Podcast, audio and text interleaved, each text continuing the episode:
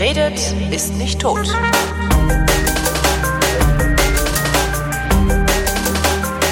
Willkommen zu einer neuen Ausgabe Frau Diener verreist mit Andrea Diener, die gelegentlich verreist, darüber auch gelegentlich in der Frankfurter Allgemeinen Zeitung schreibt und gelegentlich so nett ist, mir von ihren Reisen zu erzählen. Hallo Andrea.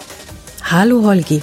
Ähm, wir tun jetzt gar nicht so, als äh, würden wir zum ersten Mal über dieses Thema reden. Uns ist nur eine Aufnahme zusammengebrochen, darum machen wir das jetzt nochmal. Du warst in Marokko in Tanger. In Tanger, genau. Tanger, wie, wie spricht man eigentlich? Tanger. Also ich glaube auf Deutsch einfach Tanger. Und äh, ansonsten sagt man äh, Tangier. Tangier. Oder ja. Ähm, genau.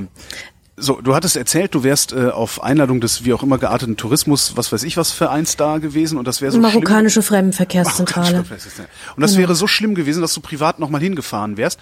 Äh, ich ja. wollte aber erst die schlimmen Geschichten hören, bitte. Ja, ja. So, wie, wie macht man, wie macht man eine solche Reise? Also man will sein Land präsentieren, man will seine Stadt mhm. präsentieren. Mhm. Wie verkackt man sowas? Das würde ja noch nicht mal mir passieren. Also die schlimmste Geschichte habe ich, glaube ich, Chris Marquardt schon mal äh, erzählt in seinem äh, ähm, ähm, Happy Shooting Podcast, nämlich, dass sie mir meine Kamera am Flughafen beschlagnahmt haben, was ja schon mal die Katastrophe Nummer eins war. Äh, ähm, die, also man Leica, kommt so also an, hm? die Leica, ja. Also man kommt so an, die ich übrigens nicht mehr habe. Das ist dann äh, spätere Katastrophen. Aber gut. Also es war ein, ein Jahr voller Katastrophen bei mir. Ähm, also man kommt so am Flughafen an und denkt sich so, was kreuzt du denn jetzt auf diesem Zettel an? Naja, du bist ja von der Fremdenverkehrszentrale eingeladen, bist du mal ehrlich, du bist ja hier offiziell Staatsgast sozusagen, ja. kreuzte mal Journalist an. Ja. Ja, äh, nein. Keine gute Idee. Weil? Niemals Journalist ankreuzen. Ähm, man kreuzt immer Tourist an. Ähm, ja, weiß ich jetzt auch, mache ich jetzt auch immer. Weil wenn du schon als Journalist einreist, dann wollen die erstmal alle deine Papiere kopieren, und zwar inklusive deines Itineraries, müssen sich mit 25 Leuten in ein Kabuff zusammenstellen, darüber debattieren, ob du da jetzt hin darfst. Und am Ende wirst du rausgewunken und musst äh, alle möglichen Geräte abgeben, nämlich Kamera, ähm, eine, die mit mir noch äh, mit durchgegangen ist zur, bei der Passkontrolle, hat noch ihre äh, ihr Filmding sie, also sie hatte noch so eine kleine äh, Videokamera, die musste sie noch abgeben. Und lustigerweise alles bis auf das iPhone, was mir dann äh, geblieben ist und mit dem ich dann am Ende Fotos gemacht habe, weil die Leute vom Fremdenverkehrsamt haben für den nächsten Tag eine Nikon organisiert. Die habe ich dann dieser anderen Kollegin gelassen.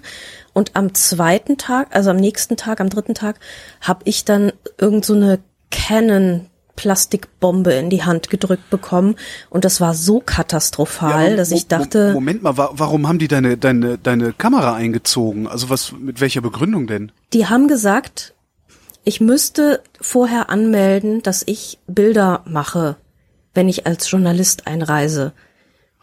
Die haben mir dann später, die marokkanische Fremdenverkehrszentrale in Deutschland hat mir dann erzählt, dass das eigentlich überhaupt nicht der Fall ist.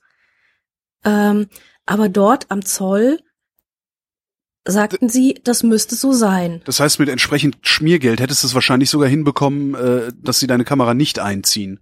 Ja, aber da habe ich ja auch keinen Bock drauf. Ja, klar. Also, das sehe ich überhaupt nicht ein. Das nächste, was ich dann gemacht habe, war, ähm, ich habe eine Telefonnummer gewählt von unserem Fremdenverkehrstypi, der da vor Ort ist und der uns am Flughafen abholen sollte. Der kam dann und hat dann ewig lange verhandelt und hat aber auch gesagt, er kann nichts machen. Und die haben dann alle noch stundenlang rumtelefoniert mit ihren jeweiligen Zentralen und so. Und ähm, er hat noch irgendwie bei sich im Büro angerufen und der hat seinen Chef angerufen und dann haben die Chefs miteinander telefoniert und so weiter.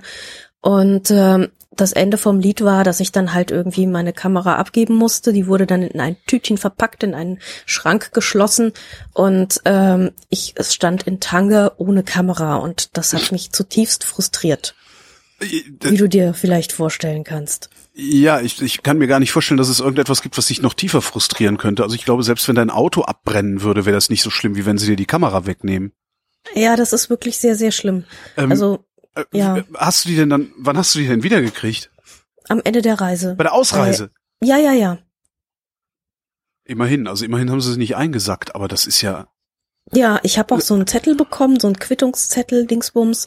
Und da bin ich dann wieder mit hingegangen und dann ähm, haben sie mir die ausgehändigt. und waren auch sichtlich nervös, bis ich dann endlich da irgendwie mit dieser Kamera wieder im Ausreisebereich war. Also irgendwie, ich weiß nicht, was da los ist. Ich habe keine Ahnung. Und zwei andere Leute aus unserer Gruppe haben halt Tourist angekreuzt und bei denen war das alles überhaupt kein Problem. Das darf ähm, nicht wahr sein.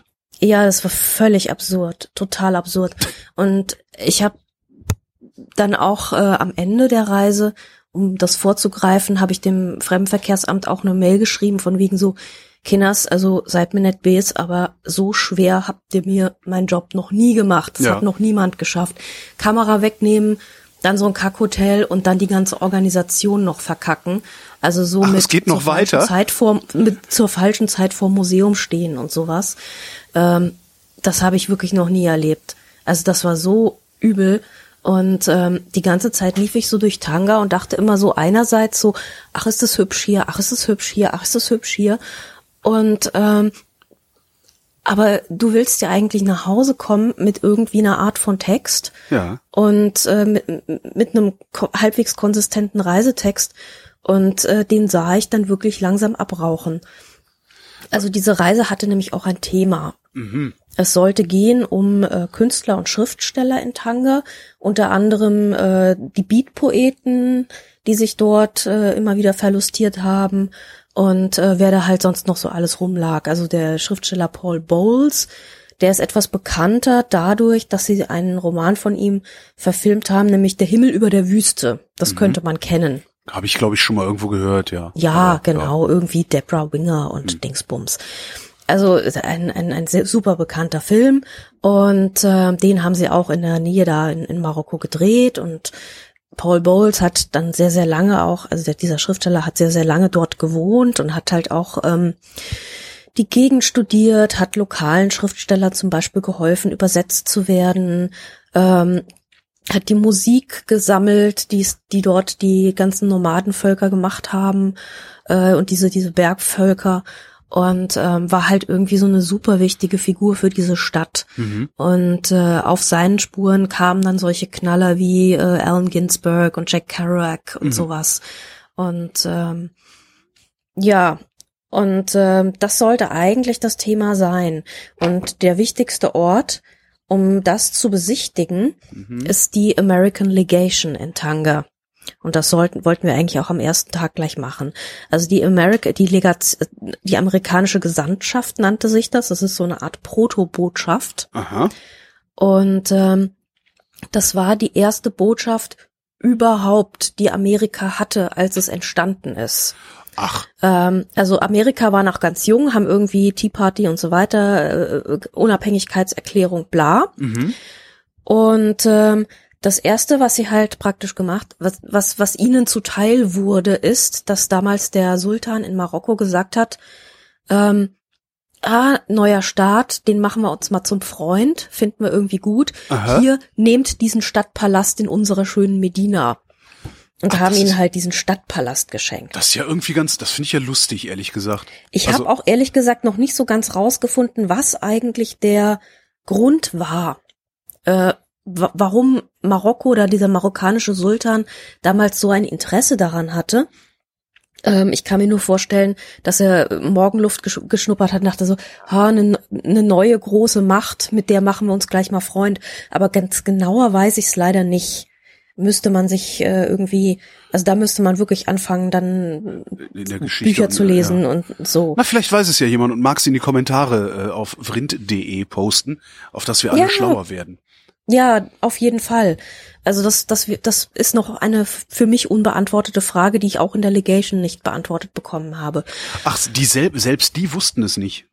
Ähm, damals fiel es mir noch nicht ein zu fragen. Und ähm, die haben ja eine kleine Ausstellung dort so über die Geschichte und so. Und da habe ich es beim zweiten Mal, wie ich da war, nochmal drauf geguckt und da stand nix. Da stand eigentlich nur so der Fakt von wegen wurde mhm. geschenkt und so. Und ähm, das ist ein bisschen, bisschen absurd, weil du bist halt wirklich in dieser super engen, sehr arabischen Altstadt ähm, und kommst rein. Das Gebäude ist auch offensichtlich arabisch mit so einem Innenhof und so einem Brünnchen und so. Mhm. Und äh, das Ganze ist dann allerdings so Biedermeier eingerichtet. Also sehr europäisch biedermeierlich eingerichtet. Also So, Bieder, jetzt nicht Kolonialstil, sondern richtig Biedermeier. Ja, klassisches Biedermeier ja mit furchtbar. Teppichen und Stühlchen und Vitrinchen und so. Und ähm, da war eben dann diese amerikanische Gesandtschaft, die heute übrigens, also es gibt ja in Amerika auch so ein äh, Denkmalschutzgedöns von Mhm. amerikanischen Gebäuden, die irgendwie nationally protected sind. Und das ist das einzige außerhalb von Amerika, das unter diesem Schutz steht. Lustigerweise. Und da steht dieses Gebäude, dieses Biedermeier-Ding und äh, hat so ein paar nette kleine Räumchen mit verschiedenen Ausstellungen und du erfährst so ein bisschen was über die Stadt. Ähm, und das ist eigentlich ein ganz guter Ort, um in Tanga zu starten, weil ähm, es, es gibt so ein bisschen so einen Überblick. Hm. Ähm, unter anderem, also Tanga hat auch deshalb eine interessante Geschichte und war auch deshalb für Schriftsteller so interessant, ähm, weil es sehr lange eine, äh, also auf Englisch heißt das ganze Ding Interzone. Ähm, das war eine internationale Freihandelszone, so in den äh, 30er, 40er, 50er, 60er Jahren.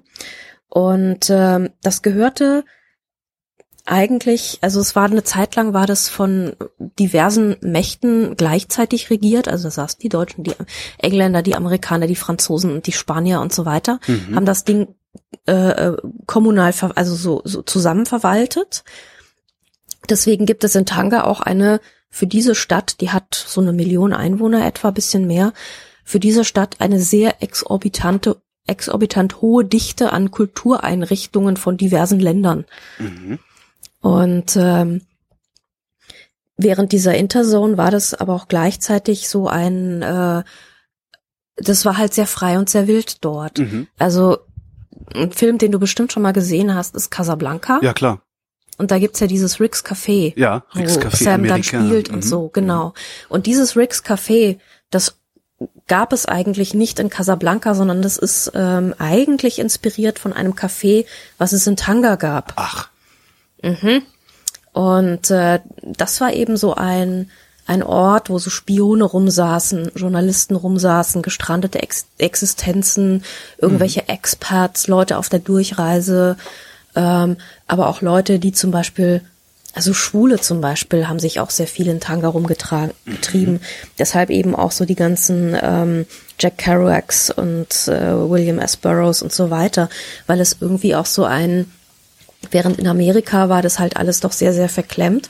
Und in Tanga hat es keinen Menschen geschert, was du in deinem Schlafzimmer gemacht hast. Also es war einfach egal. dann, Und, dann ist aber auch ähm, irgendwas passiert, weil heutzutage ist es, glaube ich, nicht mehr so äh, offen da, oder? Oder ist es immer noch Nee, also es ist einfach keine Interzone mehr. ja. Also ein sehr bekannter Mensch, ähm, der auch dort war, ist William S. Burroughs, Mhm. ähm, den du, den man vielleicht auch kennen könnte, ähm, weil er so Dinge geschrieben hat wie äh, Naked Lunch. Mhm.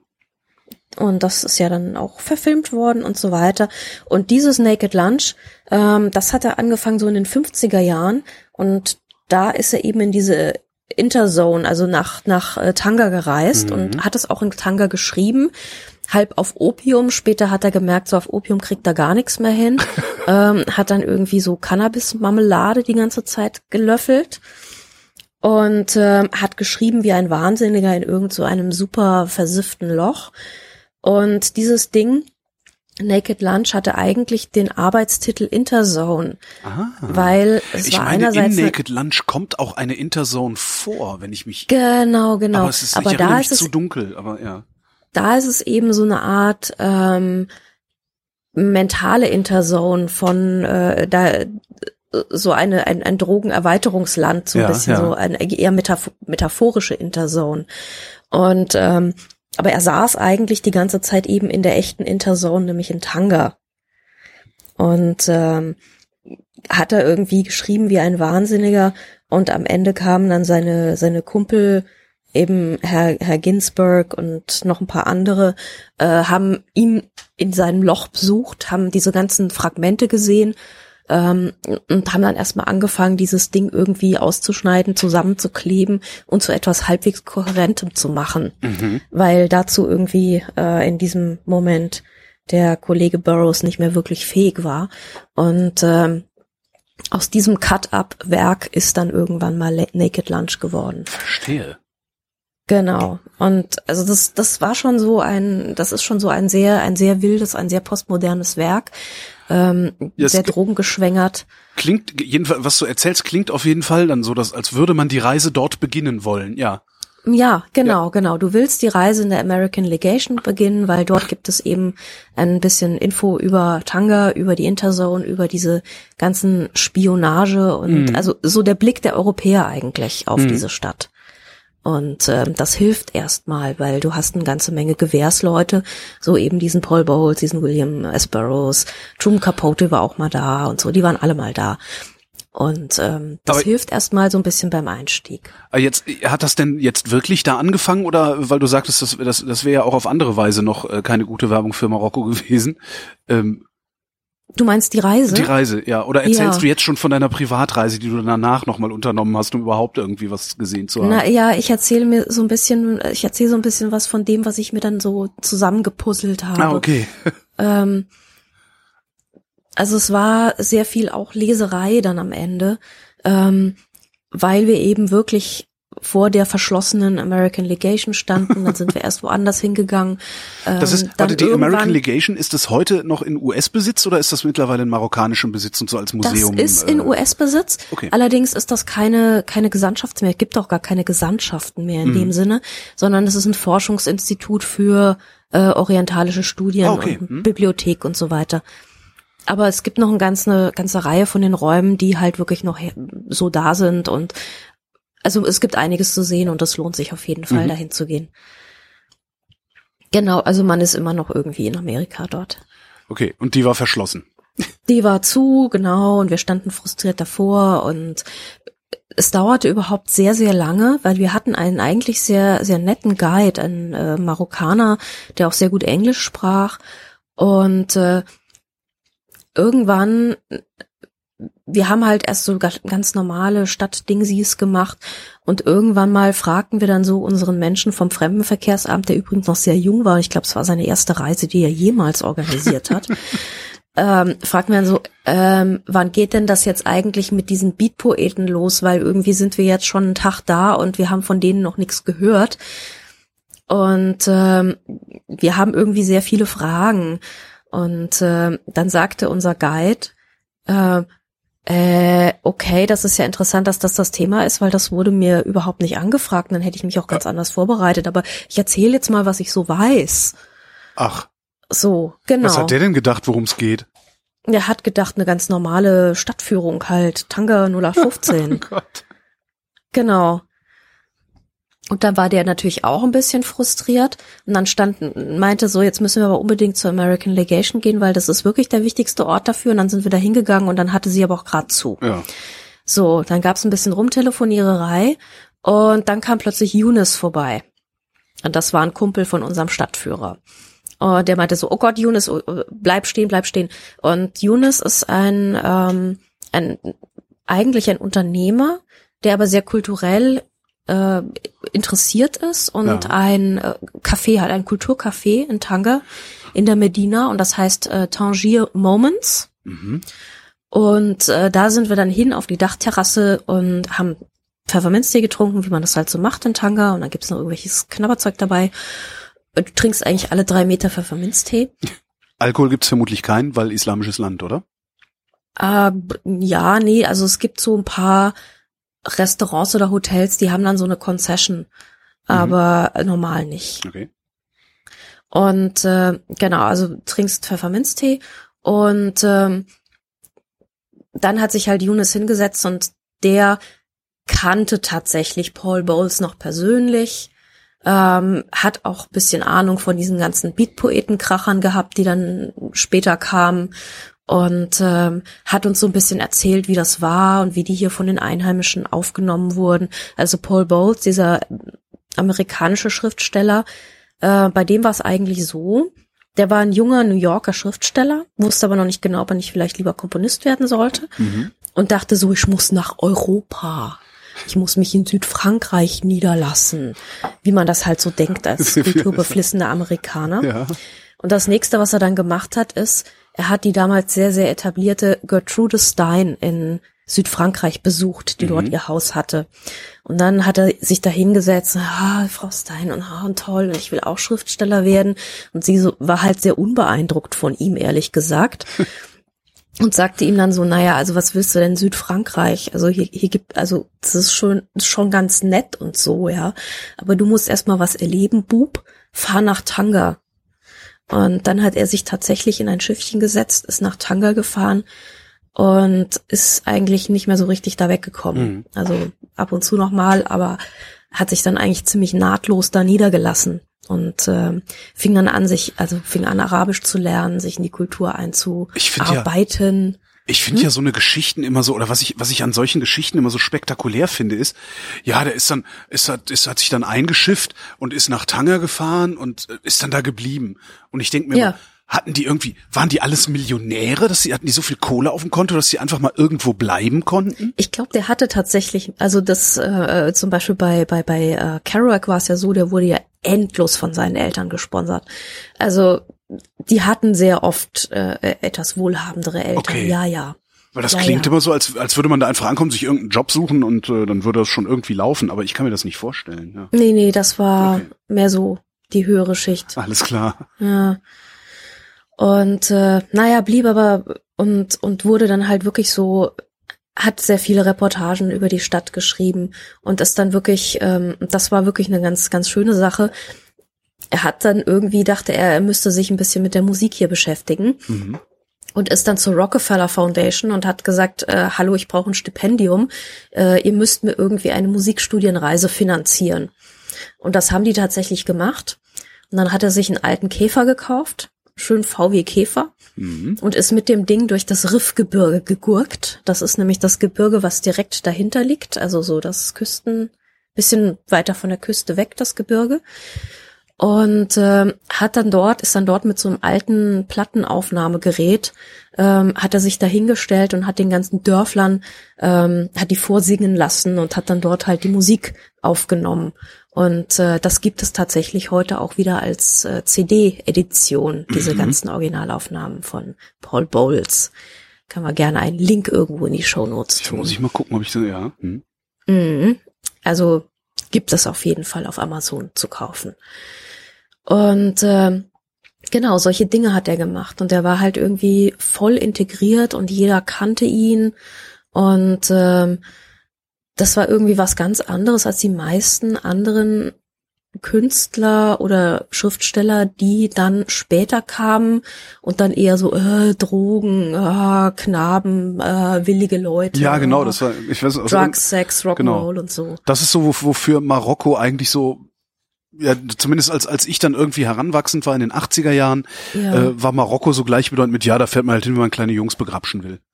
Ja, genau, genau. Also bei vielen war das dann halt auch irgendwie so, äh, weil das keinen gestört hat, weil man da, also außer den kleinen Jungs wahrscheinlich selber, mhm.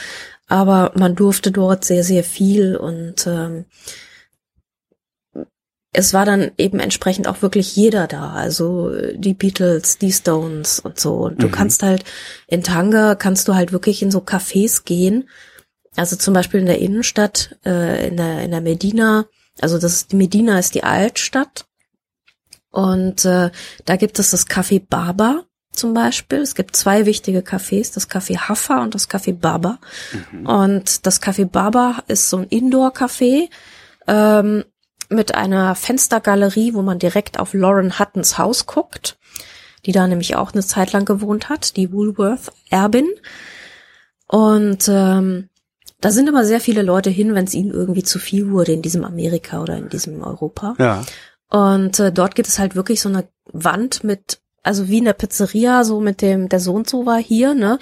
Nur dass da halt Jimi Hendrix und Keith Geil. Richards und so, ne? Also die haben die etwas andere Pizzeria-Wand da hängen.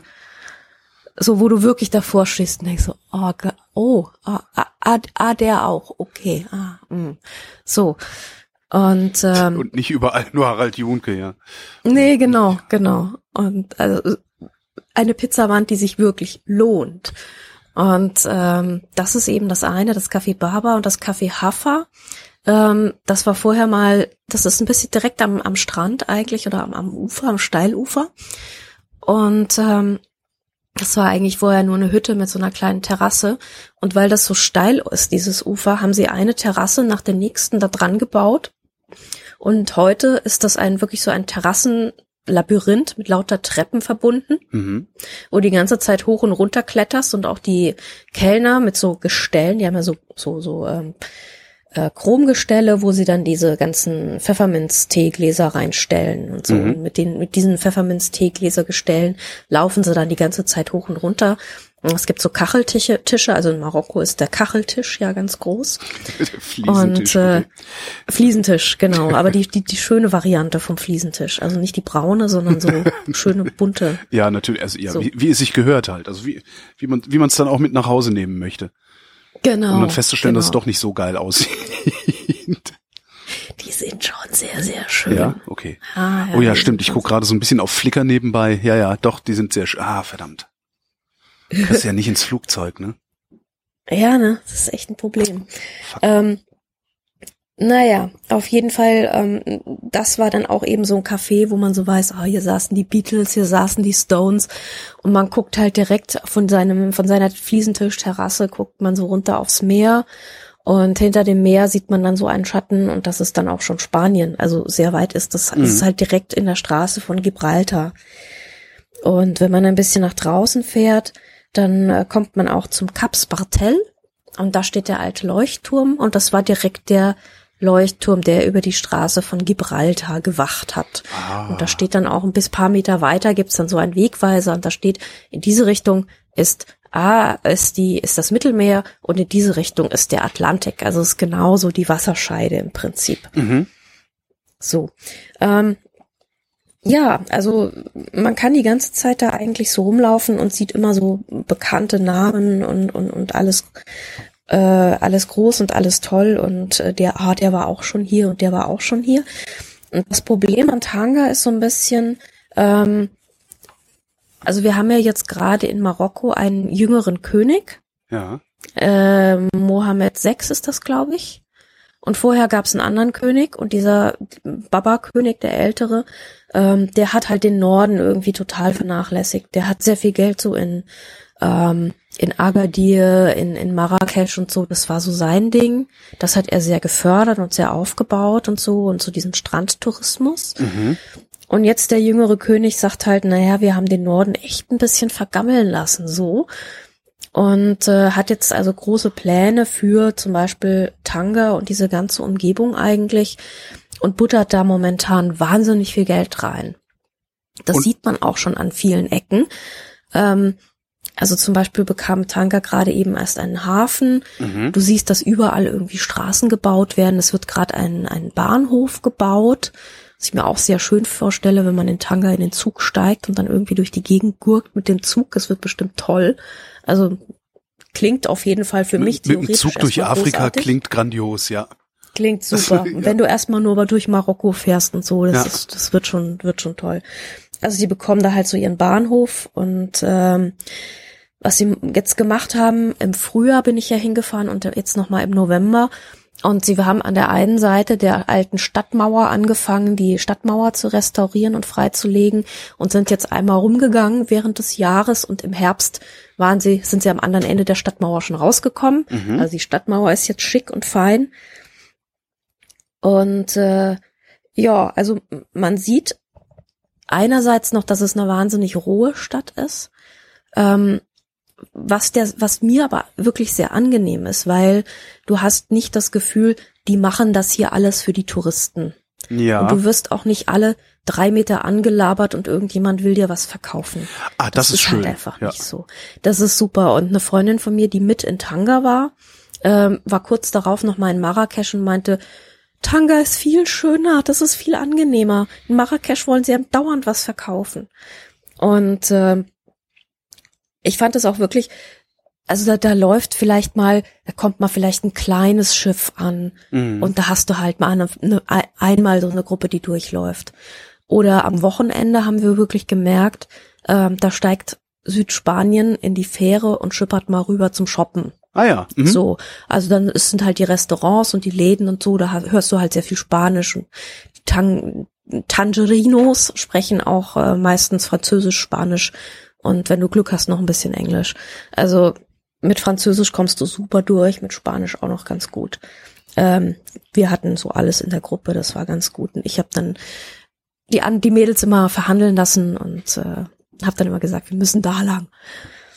Ja, ansonsten, ähm, genau, es ist also relativ leer und relativ unüberrannt. Mhm. Und ähm, am Wochenende ist dann so auch Markt. Ähm, es gibt also zwei große Plätze, den äh, Petit Socco und den Grand Socco. Der Petit Socco ist so ein kleiner Innenstadtplatz. Sind wir eigentlich Ähm, jetzt, sind wir eigentlich jetzt auf der geführten Reise oder sind wir jetzt auf deiner Privatreise? Ähm, nee, wir sind auf beiden eigentlich, Okay, weil okay. Tanga ist tatsächlich, die Innenstadt ist nicht so groß und du läufst 25 Mal über diese Plätze, wenn du Alles da klar. bist. Mhm. Also diese die geführte Reise können wir sowieso, glaube ich, eigentlich vergessen. Die, äh, echt, ist so schlimm. Wie lange warst du denn, wie lange warst du denn auf Einladung da? Auf Einladung war ich, glaube ich, nur drei Nächte und privat war ich vier Nächte. Und nach, nach der Reise auf Einladung äh, warst du nicht in der Lage, irgendetwas Angenehmes über Tanga, über Marokko zu schreiben. Doch, ich war in der Lage, ich habe mir aber Okay. sehr viel angelesen. Alles klar. Also ich habe, ich habe noch die ganzen Paul Bowles ähm, Reisereportagen gelesen und hab's dann so ein bisschen über so eine, wirklich Mhm. über die Schriftstellerschiene, aber da war sehr viel angelesen dabei. Und äh, am Ende sich haben wir ein iPhone-Foto gedruckt. Super. Ah, Das, das wäre ja auch noch die Frage. Wie ist denn das eigentlich dann mit einem iPhone da unterwegs zu sein? Also klar, wenn du, wenn, wenn, wenn, wenn du eine M9 gewohnt bist, ähm, Mhm. äh, ne, aber trotzdem, also ist, geht das? Ging das? Also ich habe ja, Als ich habe ja dieser, diesem, Fotografin? Ich habe diesem Canon Plastikbomben-Ding ja tatsächlich eine Chance gegeben und habe gedacht, vielleicht ist es nicht so schlimm, vielleicht stelle ich mich nur an.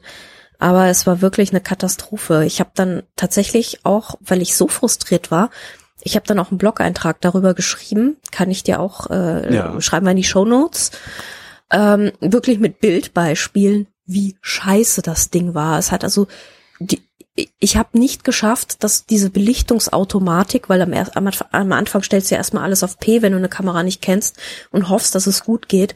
Und es ging so sehr nicht gut, dass ich angefangen habe, wirklich manuell zu belichten. Ja. Weil ich weiß, mit ungefähr ISO 400 und einer Blende von 8,5 komme ich immer ungefähr mit einem 750 klar kann man, dann muss man dann immer so ein bisschen, äh, je nachdem, ob sehr viel Sonne, sehr viel Schatten, bisschen, bisschen abweichen, aber das ist so, so eine ganz gute Faustregel.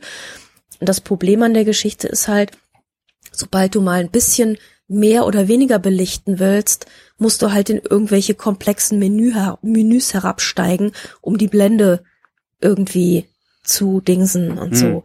Also wahrscheinlich kann man sich das auf irgendwelche Shortcuts. Ich wollte gerade sagen, das ist, das geht eigentlich, also bei meiner, ich Ja. habe ja auch so eine Canon Spiegelreflex, da geht das eigentlich recht simpel. ja, Aber das ist halt auch, nicht das ist auch meine. eine simple. Äh, vielleicht liegt es auch daran. Vielleicht. Ja. Aber ich habe wirklich noch nie erlebt, dass eine Belichtungsautomatik dermaßen unbrauchbar war. Das war wirklich das ist unglaublich. Ich habe mir die Bilder angeguckt. Das war nicht schön. Das war nicht okay. Mal so diese, weißt du, wenn du in der Stadt bist mit weißen Wänden, Mhm. So weiß gekalkte Wände, und die haben regelmäßig wirklich gar keine Struktur mehr, Mhm. dann läuft da was schief. Und ähm, Also gar so, keine Struktur hätte- mehr auf dem Foto, meinst du dann? Ja. Also du siehst einfach diese von dieser diese weiße Wand ist halt durchgehend strukturlos, Weiß. overblown, Ja. aus ja so.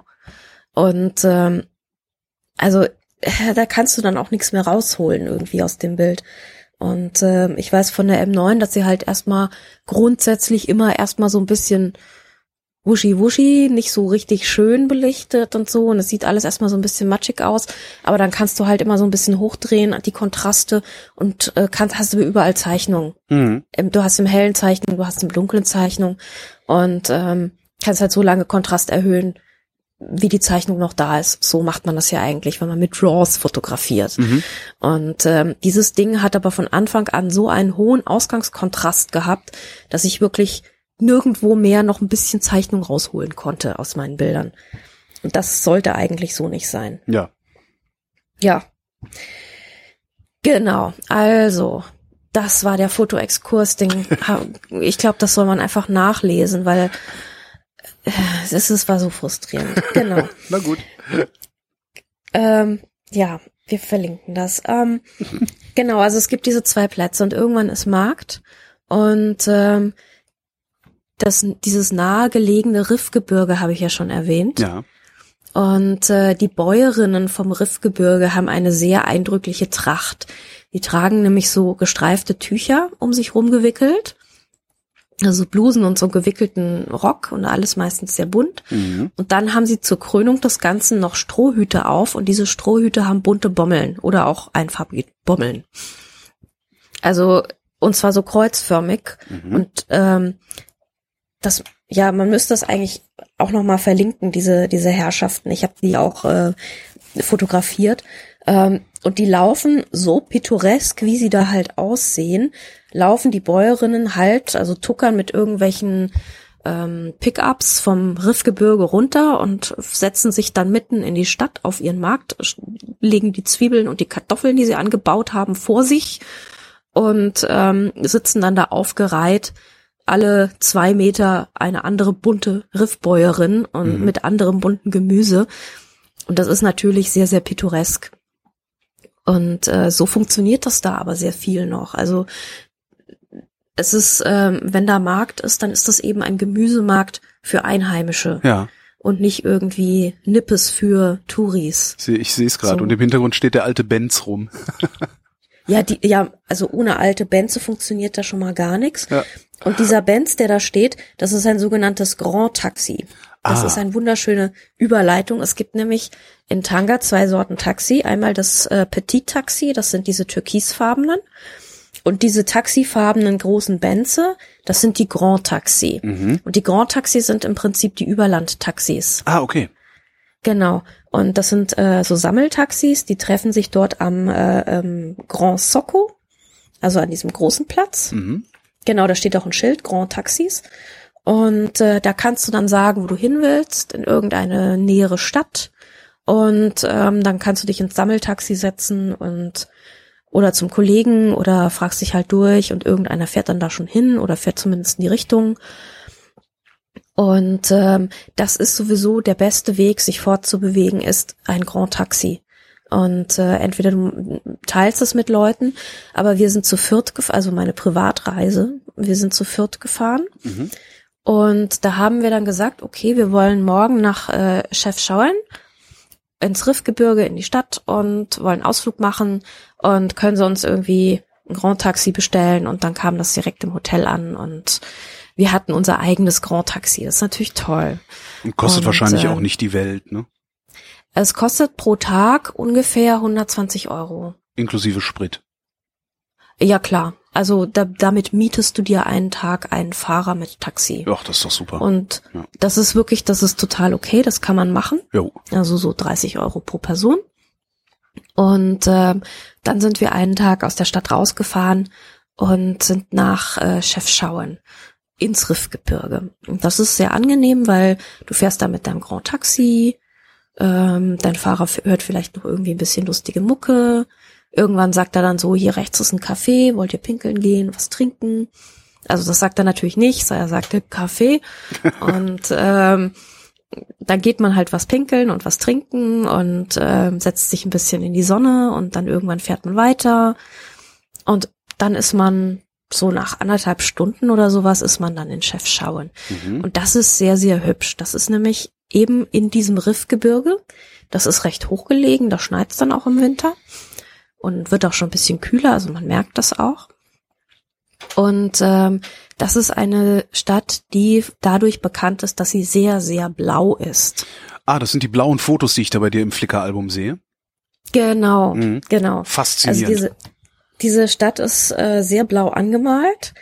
Es gibt verschiedene Theorien dazu. Also blau ist eben auch eine sehr heilige Farbe im Islam. Mhm. Ähm, man hat ja auch immer diese Fatma-Augen, die man aufhängt. Und ähm, es kann sein, dass es eben einfach ein, eine, ähm, ein, ein, ein, ein Schutz ist oder so eine, ja, man will sich eben in dieser heiligen Farbe kleiden, um diese Stadt, um dieser Stadt einen Schutz zu gewähren. So, also man weiß es nicht genau. Das ist eine Theorie davon, finde ich aber nicht ganz unplausibel.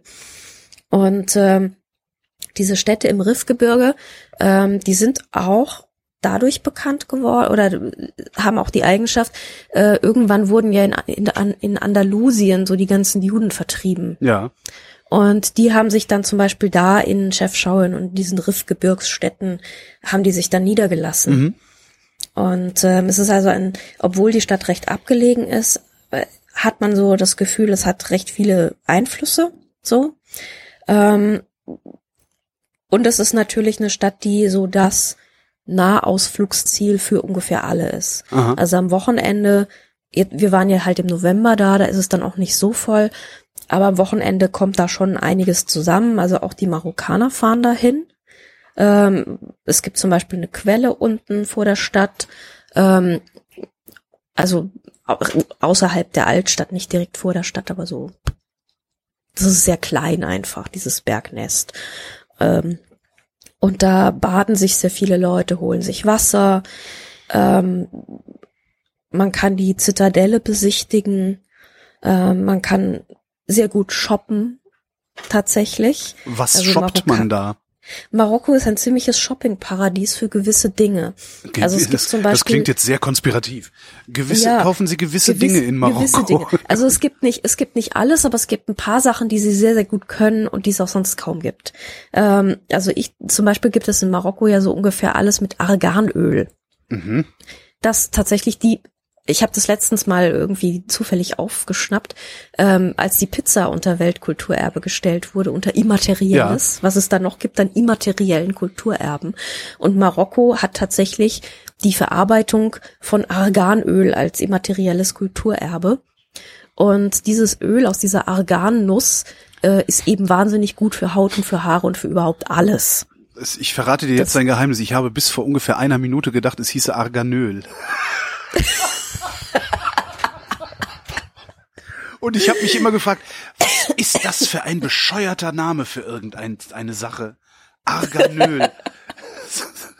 Ja, danke für die Aufklärung. Arganöl. Ja, Genau. Genau, also man, man kauft sich, ähm, also ich habe einen Laden in der Innenstadt in, in Tanga, da hat uns auf der ersten Reise unser Guide hingeführt und meinte, da gibt's gutes Zeug. Und da habe ich auch wieder hingefunden und habe da irgendwie erstmal so drei Tiegel Arganölcreme mitgenommen. Und dann kaufst du dir noch irgendwie so ein, so ein, so ein Pöttchen mit für Haare und Haut und Gedöns und sowas. Und das Zeug ist einfach geil und es kostet hier ein Vermögen. Und das nimmt man auf jeden Fall mit. Und ähm, eine meiner Mädels hat eine Ledertasche gekauft, ähm, weil du kriegst sehr gute Ledersachen dort, die auch wirklich sehr handgemacht aussehen alle. Ähm, also natürlich kannst du da auch gefälschte Dingsbums-Taschen kaufen, aber das ist totaler Quatsch, weil das, was dieser zus zusammentackern, ist halt wirklich sehr, sehr schön und sehr toll und so. Und ähm, die andere Reisebegleitung, die hat ähm, Tücher, also Decken gekauft, weil es gibt dort sehr schöne, bunte, handgewebte Decken. Die sitzen da in den Häuschen vor so Webstühlen und äh, machen halt diese, diese Decken und die sind äh, sehr bunt und sehr schön. Mhm. Zum Beispiel. Oder äh, Töpfe, also ich, ich für meinen Teil war dann Arganöl. Arganöldecken. genau. Töpfe. Töpf, also ich habe ähm, Ja, eine Tagine gekauft Ah. und eine Schüssel. Mhm. Und wenn du einigermaßen, also ich habe gesagt, ich will nicht hier das in Turihausen kaufen, sondern äh, Geschirr halten wir irgendwo am Straßenrand, weil überall am Straßenrand, so alle paar Kilometer, ähm, ist irgendwo eine Töpferei, ist ein Töpfereistand. Mhm. Und wir haben wo gehalten, wo gleich zwei nebeneinander waren. Und ähm, da gibt's das Zeug halt wirklich für ein Apfel und ein Ei. Und ich habe so eine schwarz-weiß bemalte Schale gekauft für irgendwie drei Euro oder so. Und ähm, so eine herrlich räudige Beduinen-Tagine für auch irgendwie drei Euro. Aha. Ähm, Tagine, das ist der marokkanische Schmortopf, den man so hat. Dampfko Dampfkochtopf, ne? Schnell Schnellkochtopf. Oder Ja, es ist ein, es ist, ein- nee, es ist eigentlich Nee? eine Art Römertopf. Ah, okay, ein Römertopf. Hm?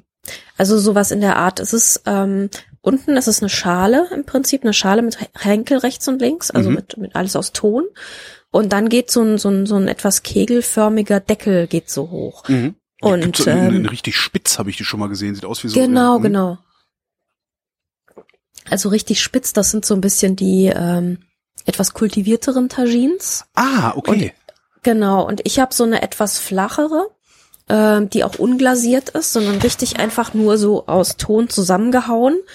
Ähm, wenn du da zur Töpferei gehst, dann ähm, hast du tatsächlich einen, einen Berg mit Unterteilen und einen Berg mit Oberteilen. Mhm. Und dann suchst du dir aus, was irgendwie halbwegs zusammenpasst, äh, nimmst dir eins davon, eins davon. Und ähm, das sind halt eigentlich die Dinge, die so die Beduinen mit rumgeschleppt haben. Mhm. Also das ist so richtig herrlich räudig und roh und äh, wirklich ziemlich unbehauen. Und ähm, die musste auch einbrennen mit Öl, also Aha. mit Olivenöl einmal richtig im Ofen erhitzen, damit die Poren irgendwie zu sind. Und bevor du sie benutzt, musst du sie auch wässern, Mhm. was sehr lustig ist. Aber es gibt halt überall in Marokko, wo du hingehst, ähm, essen die Leute ihre Tagines. Das ist also gleichzeitig das Kochgefäß und das Gericht. Ja. Und das gibt halt, unsere Vegetarierin war total happy, weil es gab halt überall vegetarisches Zeug, also einfach Gemüsetaginen. Und äh, ansonsten gibt es auch mit Hähnchen oder mit Lamm oder mit Fisch. Wir waren so ein bisschen außerhalb der Fischsaison. Und ähm, aber wenn man zum Beispiel zum Hafen gegangen ist oder sowas, wir haben äh, einen Riesenteller voll Sardinen gegessen für, weiß nicht, paar Euro. Also man kann dort sehr günstig auch rumkommen, das ist ganz schön. Man das kann, Essen also kostet nicht bis man, man kann, he- heißt man kann, dass man sich bemühen muss, günstig rumzukommen, oder ist es einfach sowieso Es günstig? ist dort? alles eigentlich ziemlich günstig. Okay. Also man muss sich wirklich Mühe geben. Im Hotel haben wir dann das Ganze mit Gin Tonics wieder, glaube ich, ganz gut ausgeglichen. Alkohol in muslimischen Ländern, ganz schlechte Idee. Ja, aber unser Hotel hatte echt gute Cocktails. Ungeheuert. Also aber die es ist immer so, so teuer bei den Moslems, finde ich. Die Ja, aber es ging. Es war eigentlich, immer. es war relativ okay. Okay. Also der Gin Tonic hat, ich weiß nicht, vier oder fünf Euro. Also Ach es war Gott, auch das, in das ist Ordnung. ja, dann ist es ja auch okay. es war wirklich, ja, es war wirklich leister und wirklich in Ordnung. Aber wenn du da am Abend dann so, dann, also kannst du, kommst du auch irgendwann auf eine Summe. Ja. So, und dann noch bitte einen Negroni für mich und so, ja. Und ich habe dann immer so marokkanischen Wein getrunken, der auch völlig in Ordnung war. Also vom Essen her kann ich, kann ich nichts Schlechtes sagen über Mhm. dieses Land und über diese Gegend. Ähm, ja. Ja, und dieses Chefschauen ist wirklich, also da muss man, wenn man in Tanga ist, dann muss man sich wirklich ein Grand Taxi nehmen, am besten für einen Tag buchen, dann stellt sich der Fahrer irgendwo zentral hin Mhm. und sagt, wann kommt ihr denn wieder? Und dann sagst du, ja, in drei Stunden oder in vier. Dann kommst du irgendwann wieder und dann fährt dein Fahrer dich wieder nach Hause und ähm, hält noch mal zwischendrin irgendwo am Café. Und das ist wirklich, das ist wirklich sehr, sehr, sehr schön dort. Ähm, ich habe auch irgendwie das Gefühl, ich war jetzt zweimal da in Chefschauen und irgendwie, das ist noch nicht abgefrühstückt. Ich glaube, da muss ich noch mal hin. Mhm.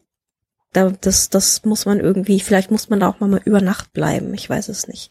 Ich kann mir vorstellen, dass es über Nacht auch sehr, sehr schön ist. So. Wenn man dann so das, das, das verschiebt, das, das Licht sich über den Tag so wechselt. Fliegt man denn eigentlich direkt nach Tanga oder irgendwo anders hin? Nee, tust du nicht. Ähm, also, ja, genau, fliegen, stimmt. Auf dem Hinflug bin ich nämlich direkt geflogen, Mhm. Aber das war mit Ryanair Mhm. ab Frankfurt, Anführungszeichen, Hahn, Hihi. also Frankfurt, Ab Hahn Hunsrück, Dings, ja. Hahn, Hunsrück, genau. Arsch der Welt, Hausen. Ähm, was irgendwie natürlich so unangenehm war, wie es halt immer mit Ryanair unangenehm ist. Mhm. Ähm, die sind allerdings irgendwie direkt geflogen. Und ich glaube, das war aber einer der letzten Flüge, die es da so gab. Ich weiß nicht, ob es das noch gibt oder wieder gibt oder sowas, aber ähm, das kann man machen. Ansonsten ist der übliche Weg eigentlich mit Iberia über Madrid. Ach, Ja, also dann irgendwie Deutschland, Deutschland, Madrid und die fliegen dann nach Tanga durch, oder? Die oder? fliegen dann nach Tanga von Madrid aus, Okay. genau. Und das war eigentlich auch ziemlich in Ordnung. Die Anschlüsse waren ein bisschen knapp und ich habe gedacht, das wird ganz furchtbar. Aber es war dann am Ende doch relativ entspannt, weil auf unserer ähm, Fremdenverkehrsamtreise sind wir nämlich zurück mit Iberia geflogen und da sind wir mit einer halben Stunde Verspätung in Tanga losgekommen und hätten aber eigentlich nur eine Stunde Umsteigezeit gehabt. Mhm. Also haben auch nur eine Stunde Umsteigezeit gehabt und durch die halbe Stunde Verspätung hatten wir halt eine halbe Stunde Umsteigezeit und mussten aber irgendwie noch mit dem Bähnchen fahren und so. Und äh, da kamen wir dann wirklich doch sehr keuchend und sehr hechelnd am Gate an. Zumal wir sollten eigentlich, wir hatten eigentlich Vortritt an so einem Sicherheitsding sie. Du kennst ja diese Sicherheitsschleusen, da muss man dann nochmal durch, Ja.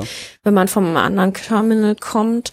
Und dann hast, hatten wir schon Vortritt und dann war nur noch diese eine Familie vor uns mit 23 Kindern und 25 Kinderwägen, die alle durch dieses Piepding mussten und wir sind schier ausgerastet. Also nein, sind wir natürlich nicht, sondern wir haben freundlich gelächelt und haben gesagt, es ist schön, dass sie Kinder haben. Ähm, aber ähm, das dauert jetzt, glaube ich, hier irgendwie zehn Minuten, bis sie da durch sind. Vielleicht ist unser Flieger gleich weg. Aber man bemüht sich ja, zivil zu gucken und zivil zu sein. Hm. Und wir sind dann sehr schnell gerannt und haben dann irgendwie unseren Flieger gerade noch bekommen. Unser Koffer nicht mehr, aber das ist normal bei Iberia. Äh, okay. Ja, das ähm, ging dann, äh, wie ich privat gereist bin, ging es auch auf dem Hinflug gut. Und auf dem Rückflug, ich habe ich hab den Mädels noch gesagt, Kinder, checkt euren Koffer auf der Hinfahrt nicht ein, Mhm. äh, nehmt den lieber Handgepäck mit. Und auf der Rückfahrt, weil ich ja natürlich wieder so viel äh, Arganölcreme gekauft Ja. habe. Es ist nämlich immer die Arganölcreme. Ähm, deswegen habe ich den Koffer eingecheckt und dann äh, kam ich an und mein Koffer natürlich wieder nicht, aber egal. Also Vielleicht, Iberia ist schwierig. vielleicht liegt's genau am Arganöl. Das kann ja tatsächlich sein. Das kann, ja. Ja. Naja, alle unsere Koffer waren jedenfalls nicht da. Ich auch höre, ich höre, ähm, es ist eine Reise wert. Äh, Es ist auf jeden Fall eine Reise wert. Es ist ähm, eine etwas ranzige, bisschen runtergekommene, nicht wirklich super erschlossene, bisschen chaotische, auch etwas lärmige und etwas dreckige Stadt. mhm. Wobei, ich- find's gar nicht so dreckig, aber es ist jetzt nicht super geschleckt. Ähm, ist so ein bisschen rau, aber ähm, wenn man nach Marokko will und der Meinung ist, man möchte nicht mit 25 Touristen äh, sich um einen Kaffeeplatz in Marrakesch prügeln, dann ist Tanga wirklich genau das Richtige. Mhm. Wie lange will man dahin? Also wir waren vier Tage da, das war eigentlich sehr okay. Also vier, ja, vier Nächte, also, Also fünf, fünf, Tage. Tage. im- im. Und ähm, was ich halt auch gemacht habe, ist, ähm, wir waren mit dem Fremdenverkehrsamt in irgendeinem Riesenklotz unten am Strand. Und das will man auch nicht, sondern man will unbedingt in der Kasbah, das ist äh, im Prinzip der ehemalige Palastkomplex, wobei sehr palastig ist das nicht, sondern es ist noch so ein bisschen die Innenstadt von der Innenstadt eigentlich. Mhm. Ähm, da will man wirklich sich so ein kleines Hotel hol, also äh, sich in so einem kleinen Hotel einmieten. Und ich bin da halt wirklich durchgegangen mit meiner Fremdenverkehrsgruppe und dachte, wir sitzen in so einem Kasten und hier ist ein kleines Hotel, hier ist ein kleines Hotel, hier ist ein kleines Hotel, hier ist ein kleines, es ist alles wunderschön. Tatsächlich, man, also wenn man, super entzückend. wenn man das auf der Karte, Ähm, also auf, einfach auf Google Maps sich anguckt, sieht man schon, dass überall winzige Hotels sind. Ja, also ich bin dann einfach, ich habe dann einfach auf Booking.com geschaut und habe eins gefunden, ähm, was sehr, sehr reizend ist. Das Mhm. heißt, Dar nur ist auch so sehr schön eingerichtet, jedes Zimmer mit ein bisschen anderen Antiquitäten und anderen Kacheln und so. Da nur, da Hat ist eine es. ganz wunderschöne, sehr äh, dekadente Hotelbar. Und ist in Ähm, der Sackgasse. Oh, ist und in ist der auch, Sackgasse. ist auch eins ja. von den teureren da schon in der Gegend, sehe ich gerade. Es ist schon eins von den teureren, Also aber es, es steht hier bei Google Maps steht 76 Euro die Nacht. Also das ist ja, Ja. jetzt immer noch, äh, ja. Also wir haben dann irgendwie so einen Dingspreis gekriegt, der wirklich sehr, sehr tolerabel war. Hm. Ähm, ich glaube, wir kamen dann ungefähr mit 300 Euro für die äh, äh, Mhm. drei- zwei, ne, glaube ich, drei, irgendwie sowas. Ähm, und da, also es war, war dann am Ende wirklich in Ordnung. Also war okay. Und äh, schönes Hotel einfach und sehr reizend. Und äh, dazu gehört auch noch ein sehr, sehr schönes Restaurant, nämlich der Salon Bleu. Mhm. Und der ist unten so, ah, der ist am, am Hauptplatz von der Kasper, ähm, wo das Kasper Museum ist, in das ich irgendwie auch schon x-mal nicht reingegangen bin, weil ich weiß es nicht. Ich heb's mir auf. Wahrscheinlich fahre ich nochmal nach Tanga, dann gehe ich endlich ins Kasper Museum. Und ähm, ja, also man kann da rumlaufen, es gibt auch irgendwie nette kleine Restaurants und es ist irgendwie, es ist irgendwie nett. Und ähm, es gibt ein Hotel, das heißt äh, La Tangerine. Mhm. Und in der Tangerine gibt es auch ein sehr schönes Hammam, da kann man hin. Und da haben zwei von uns, haben sich dann nochmal einmal so richtig schön Hammam einseifen mit hinterher Massage und Gedöns gegönnt und äh, Hammam einseifen und Mas Massage und Gedöns irgendwie zwei Stunden, zwei Stunden super Durchentspannung kriegst du dann im Hotel halt auch für 60 Euro, was okay ist. Ja. Also ja, ja, man Zum- kann sich da einen schönen, einen schönen, äh, wenn man mit so einer Mädelsgruppe zum Beispiel unterwegs ist, wie wir das waren, für vier Tage ist es eigentlich total perfekt. Und das geht ungefähr so bis Mitte November. Und dann kommt Regenzeit, dann will man nicht mehr. Aber so bis dahin ist es Und noch ab sehr wann, schön. ab wann dann wieder? Ähm, ich glaube so April, Mhm. Ja, ja, so ungefähr. Und äh, man muss ein bisschen aufpassen. Es ist sehr schön im November, aber es wird dann nachts doch etwas kühl, also eine Jacke mitnehmen. Mhm. Ja, das war Tanga. Das war Tanga. Tanga war wo, schön. wo warst du eigentlich? Tanga war schön. Und was war Tanga nicht war schön? ja, jetzt muss ich ja irgendwie noch ein bisschen. Ich, ich habe irgendwie ganz komische Reisen gemacht dieses Jahr. Nur so Kleinscheiß und irgendwie nix Gescheites und so. Also wenn ich hier so durchguck.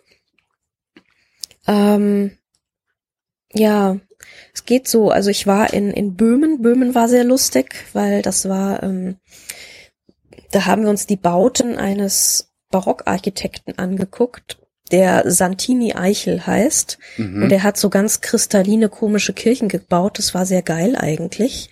Ähm, und Böhmen ist auch wirklich sehr, sehr, also ich fand Böhmen total angenehm. Also wir waren, wir sind in Prag gestartet, sind dann so ein bisschen ins Geräusch gefahren, so durch die Pampa und dann wieder zurück. Und ähm, es ist halt wirklich auch, wie man sich vorstellt, man kriegt überall gutes Bier und gute Knödel. Ja. Also fand ich fand ich sehr schön, kann ich mir auch noch mal vorstellen, ähm, wenn man irgendwie denkt, so man will mal in Europa sein, man schnappt sich vielleicht das Auto, will vielleicht eine Woche durch die Gegend tuckern und das ist irgendwie und, und nett und unaufwendig und grün und kleine Dörfer und so und co cooles Essen und überall geiles Bier. Böhmen ist total super, ist auch nicht so überrannt.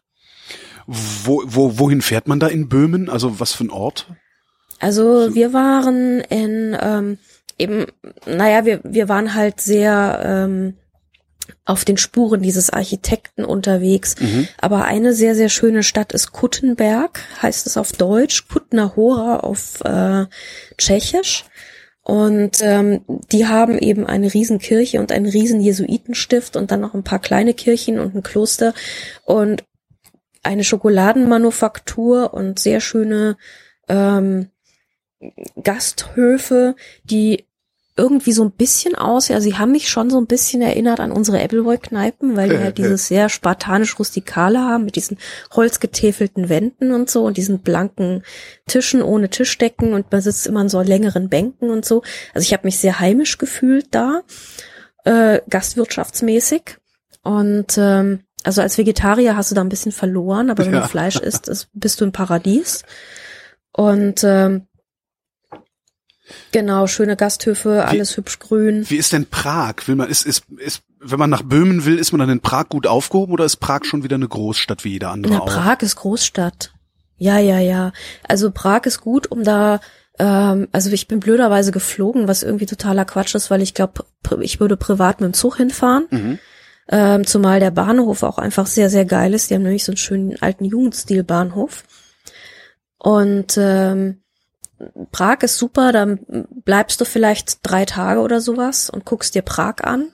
Mhm. Ähm, und dann schnappst du dir aber irgendwas und fährst in die Pampa und da fährst du auch wirklich mit dem Auto hin, weil die Pampa ist einfach, ähm, also mir kam's, ich habe die ganze Zeit mal gedacht, zumindest so ein bisschen erinnert es mich ans Waldviertel in Österreich. dann habe ich mal auf die Karte geguckt und habe gesehen, so ja, das Waldviertel ist exakt über der Grenze. Ah, ja. Also ja, also so, so ein bisschen diese Hügellandschaft ist es halt zum Teil auch.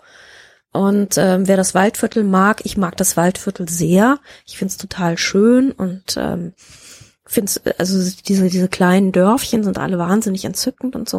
Und wenn man das mag, aber vielleicht nicht unbedingt immer nach Österreich will, dann ist das echt eine schöne Alternative. Also auch Mhm. sehr grün und so, aber hat halt teilweise dann doch so ein bisschen so, äh, man kommt dann immer wieder in so Gegenden, wo man denkt so, ja, hier war der Sozialismus auch und hat irgendwas hingeklotzt.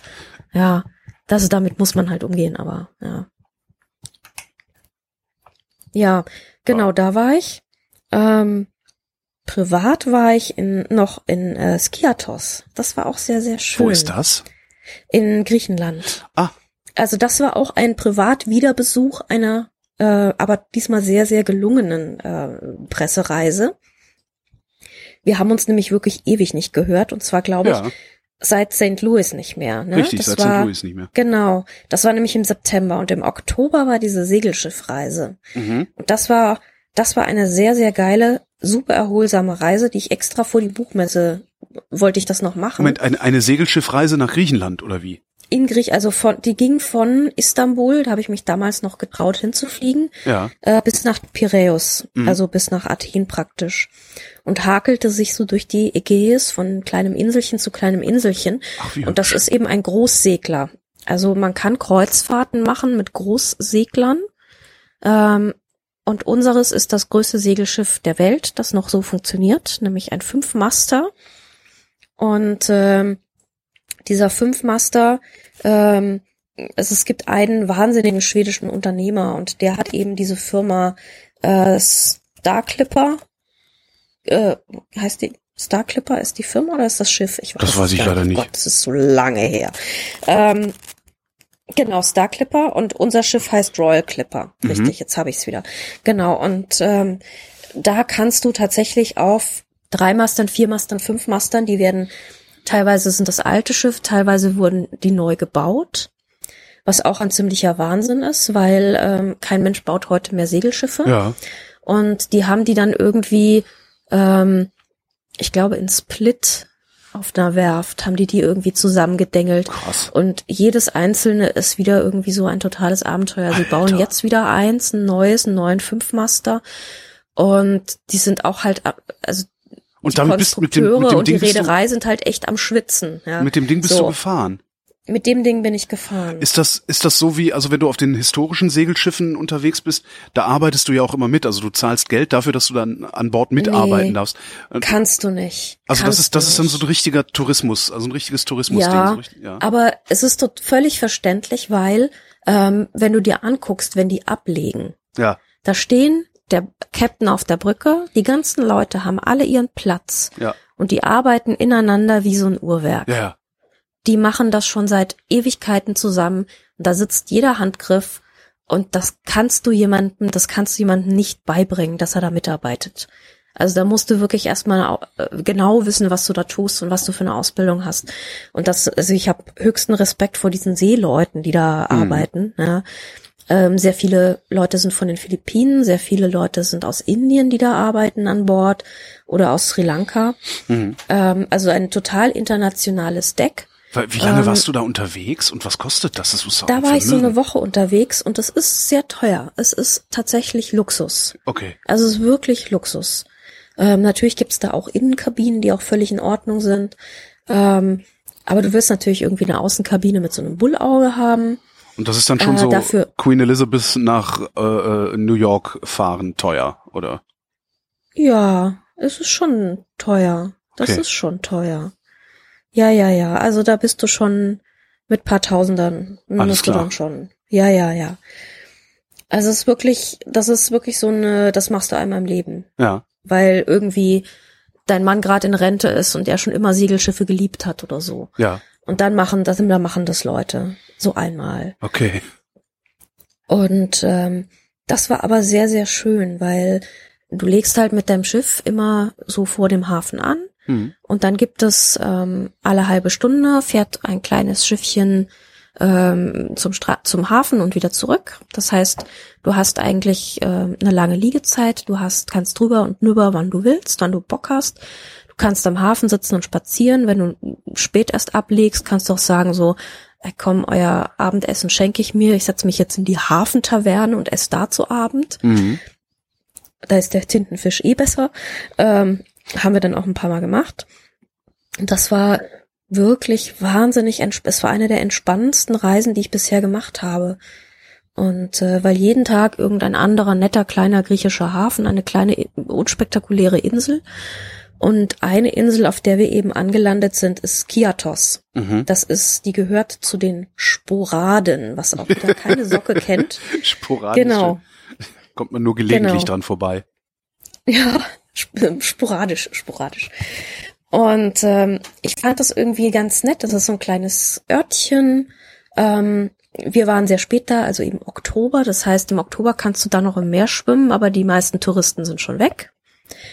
Und ähm, ich habe dann irgendwann mal so ein bisschen auf Google Maps geguckt, wo ich da bin und habe festgestellt, äh, es gibt auf Skiatos einen Flugplatz und es gibt eine Direktflugverbindung nach Frankfurt Mhm. mit Condor. Geil. Das machen wir. Und ähm, dann haben wir das tatsächlich gemacht. Also meine meine Mädels, mit denen ich äh, immer gerne wegfahre, unter anderem auch nach Tanga. Ähm, wir haben uns dann also einen Condor-Flug. Condor-Flüge gehen ja irgendwie um drei Uhr morgens immer. das ist ja total genau. barbarisch. Stimmt. Äh, das ist, du siehst dann immer so, kommst morgens in den Flughafen, weißt genauso, alles Condor fressen hier, Jo. alles Condor fressen. und völlig übermüdete Menschen, und, äh, die alle schon schlechte Laune haben, aber geile Gruppent-T-Shirts. Und dann sind wir eben diese zweieinhalb Stunden oder was das ist oder drei oder sowas, sind wir dann nach Skiatos geflogen und ähm, kamen irgendwie morgens um 8 Uhr an. Da stand dann schon unser Mann vom Hotel, hat uns äh, ins, ins, in uns, also was heißt Hotel? Und wir hatten so eine kleine Villa gemietet, Ferienhäuschen, auch für irgendwie kaum was Geld. Ach so, ah, ich, ich dachte, ihr werdet jetzt nochmal mit dem Schiff gefahren auf eigene Nein. Kosten. Okay, jetzt, Good jetzt. Lord. Ich, Nein, genau, nein, weil nein, ich nein. habe die ganze Zeit bin ich so ein bisschen kurzatmig und denke, großer Gott, großer Gott, großer Gott. Nein, okay, alles klar. Nein, nein, ich privat Budget. Mm. Ich, äh, äh, nein. Also ich nehme immer gerne die schönen Dinge mit, wenn man sie mir offeriert. Aber privat gucke ich dann doch eher so Ja, aufs nee, Geld. ja, hm. ja. Und, aber wir waren dann eine sehr, sehr, sehr entspannende Maiwoche oder war es die erste Juniwoche? Ich glaube, es war die erste Juniwoche. Waren wir dann auf Skiatos, weil erst so Ende Mai fangen die überhaupt an mit dem Flugbetrieb dorthin. Mhm. Und Anfang Juni ist da noch nicht viel Tourismus, da ist echt noch nicht viel los. Du hast so in der Innenstadt so ein bisschen das Gefühl, das ist hier alles für echt für Horden ausgelegt, aber die Horden sind noch nicht da. Ja.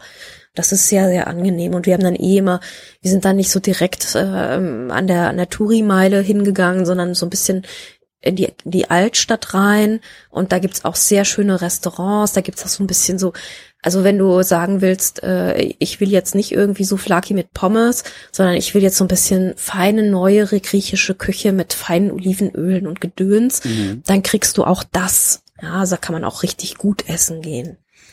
Und schönes Lamm und so. Also wir hatten da durchaus sehr, sehr geiles Essen. Also das ist ja sowieso so ein bisschen so ein, also viele Leute, als ich nach Griechenland gefahren bin, haben dann gesagt so, ah, das ist das Essen doch so scheiße. Was? Aber das ist, da tut sich Das, ist ja, echt das, viel. nein, das stimmt ja auch einfach. Also ich, Das war, ich stimmt war jetzt auch auch nicht groß in. Griechenland.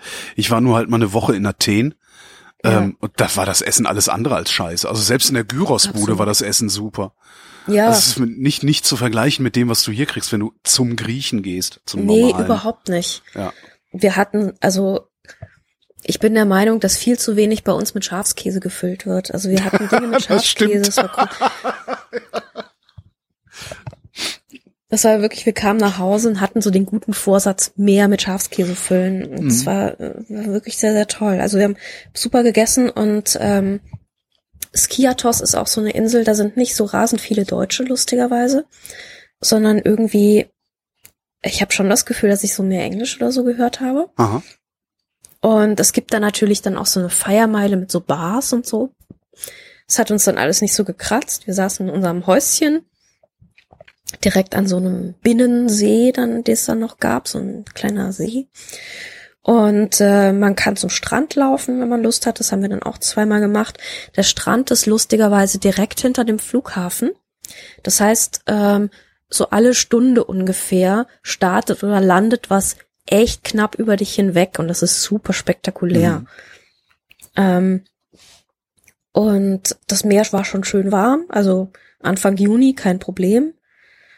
Und äh, ja, angenehme kleine Insel, nicht so super überlaufen, auch nicht so super populär, nicht so super teuer. Mhm. Ich fand's total schön.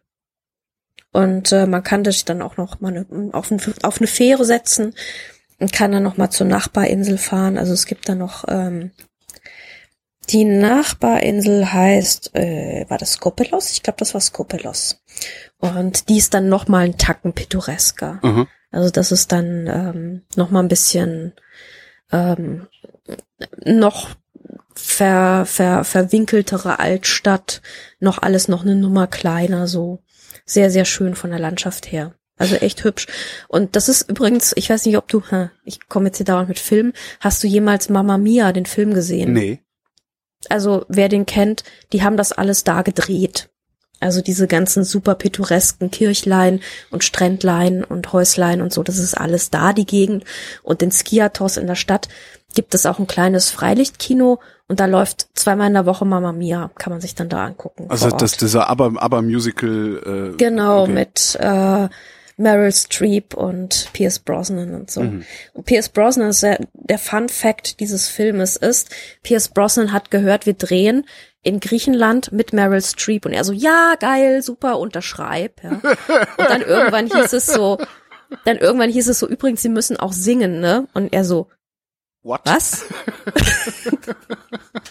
Shit. Ist dann irgendwie, hat sich dann schnell noch so ein bisschen Gesangsunterricht drauf geschafft und so und ist dann dahin und hat es dann auch irgendwie anständig gemacht und so, aber das war, ja. Ja. Also Skiatos sehr, sehr hübsch. Ja. Du warst ja. echt wenig unterwegs, stelle ich fest. Ich war wenig also unterwegs. Also gemessen daran, wie du die Jahre vorher unter, äh, äh, äh, ja. Ja. Ja, ich habe halt so Kleinscheiß gemacht auch und irgendwie, ich weiß nicht, nix Gescheites und so. Und ich habe fest vor, das zu ändern dieses Jahr. Oh ja, und einmal war ich noch unterwegs und da habe ich aber keine Bilder, weil man, mir wurde alles geklaut. Ich war nämlich noch auf einem Flussschiff im Elsass. Aha. Und ähm, auf so einem Kanal und oh, ich, ich muss diese Reise irgendwie noch aufschreiben und ich drück mich total drum, weil ich bin nämlich äh, mit dem Zug nach Straßburg, also ich wollte mit dem Zug nach Straßburg, weil von dort nach dort ging die Reise. Und es hieß so, ja. Also von Straßburg alles. nach Straßburg. Wir, ja, mhm. genau. Also Anfangsstation Straßburg, Endstation Straßburg. Sie müssen sich irgendwie um Am und An und Abreise kümmern und ähm, schauen wir mal, dass das irgendwie, dass sie das hinkriegen. Ich so, ja, kein Problem, guck, ja, Zug anderthalb Stunden, geil, okay, super, ja. kein Problem, Reisezusag, gut. So, jetzt war diese Reise allerdings zu der Zeit, als die Rheintalstrecke gesperrt war. Oh, scheiße. Genau, dann wollte ich irgendwann wieder einen Zug buchen und guckte so drauf und dachte so, naja, das war doch irgendwie was mit anderthalb Stunden. Guckte auf dieses Bahn.de und da stand dann so dreimal umsteigen, viermal umsteigen, fünfmal umsteigen. Ich so, scheiße. Das ist ein Mietwagen, wärst mit dem Mietwagen billiger dran, also besser dran gewesen. Ja, dann habe ich ne? geguckt, was sie, da, genau, dann habe ich überlegt, ähm, fährst du mit dem Auto hin. Und dann habe ich mal geguckt, was es kostet, in Straßburg seine Karre irgendwo abzustellen. Aha. Habe wieder davon Abstand genommen. Und was ich dann am Endeffekt gemacht habe, ist, ich bin mit dem Flixbus gefahren. Oh, das ist ja was, was ich mich noch nie in meinem Leben getraut habe. Ja. Nachdem eine Freundin, eine Freundin von mir mit dem Flixbus gefahren ist, äh, und zu mir, bei mir zu Besuch war und bei mir ankam und nur meinte, ich muss duschen, ich muss sofort duschen. Oh. Seitdem traue ich mich nicht in den Flixbus. Wahnsinn. Also, ich fand das, also nach, nach Straßburg war es eigentlich relativ okay von den Leuten her. Ähm, das Problem sind eigentlich eher die Haltestellen. Mhm. Also du hast unten lädst du dein Gepäck ab und dann setzt du dich oben rein. Und dann hält es irgendwie 23 Mal, bis du da irgendwo ankommst. Und in diesen 23 Mal durchwühlen Menschen, ohne dass du da hinguckst, die Gepäckfächer und sehen nicht, ob sie deinen Koffer rausnehmen. Ah. Das ist echt ein Problem. Das heißt, ich hatte meine ganzen Wertsachen in Taschen. Ja. Also ich hatte eine Foto- und äh, Dingstasche dabei, äh, Fotocomputertasche und halt mein Rucksack mit Gedöns. Ja. So. Buch und Portemonnaie, sagen wir mal. So. Ja. Ähm, die Hinfahrt war relativ ereignislos, es war okay. Dann war ich eine Woche auf diesem Luxusschiffchen, was sehr, sehr schön war und sehr entspannend. Und ähm, dann bin ich wieder zurückgefahren und ich bin ein bisschen früher gefahren, ähm, weil ich nämlich durch diverses Hin und Her musste ich am nächsten Morgen sehr früh zum Flughafen, weil nämlich das der Zeitpunkt war, wo meine Katze angekommen ist. Aha. Ja, ich habe nämlich seit neuestem eine Katze und diese Katze ist eine Straßenkatze aus Dubai Okay. und ähm, ja so ein, ein, ein armes gerettetes Tier und die, ist am, die musste ich ja morgens um sechs am Flughafen abholen. Das heißt, ich musste irgendwie am Nachmittag äh, ein, ein bisschen früher aussteigen vom Schiffchen, ähm, bin dann mit dem Zug drei Stationen nach Straßburg reingefahren, setzte mich in Straßburg hin, ähm, hatte relativ viel Zeit noch, bin extra ein bisschen früher mit dem Zug gefahren, habe mir dann am Bahnhof irgendwie bisschen Baguette belegt und Kuchen und Getränk gekauft Mhm. und setzte mich dann auf am, am Busbahnhof auf so ein Bänkchen, hab so gefuttert, was man halt so macht. Und ähm, dann irgendwann dachte ich so, naja, jetzt kannst du ja vielleicht mal rüber zum Bus gehen, vielleicht kommt ja da doch irgendwann noch mal was.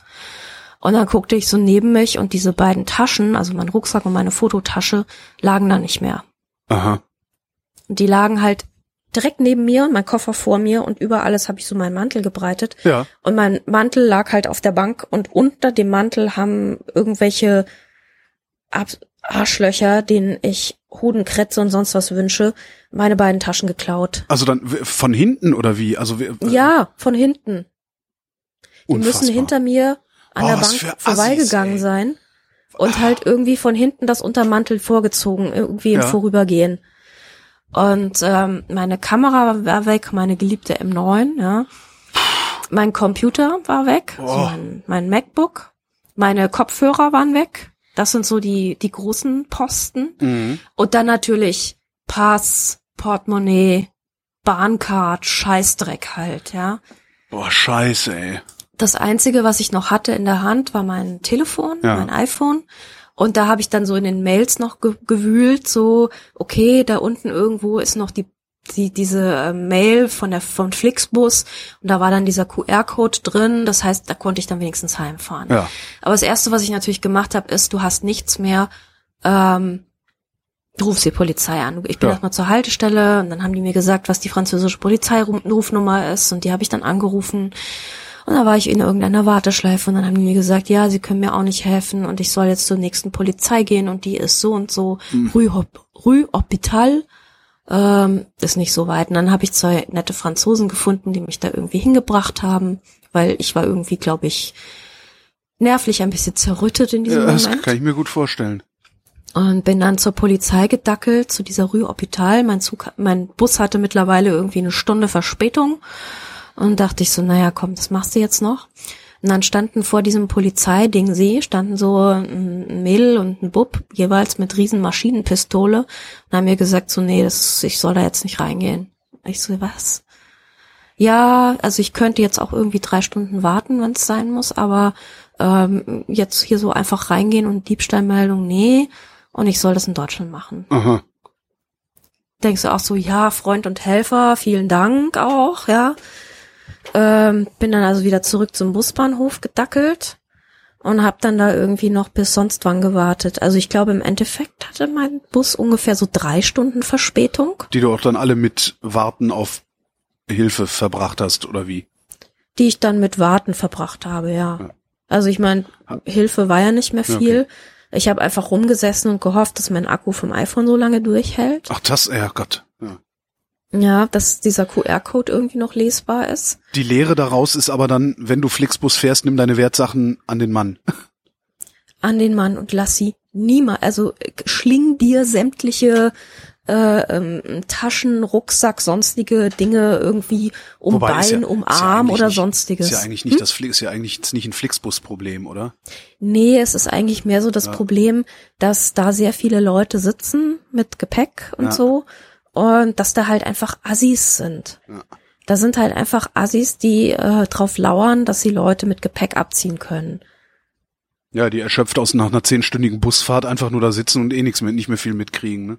Ja, Boah, Genau. Hast, war das, hast hat, war das versichert? Hast du irgendwas von der Versicherung zurückgekriegt? ja, das läuft noch. Also ich habe das ja, weil es eine Dienstreise ist, jetzt über einen Arbeitgeber gemacht Okay. Und ähm, habe irgendwie diverse Formulare ausgefüllt und die haben dann noch dreimal rückgefragt und ich bin dann wieder zur Polizei gedackelt und habe mir wieder irgendwelche Wische ausdrucken lassen und so.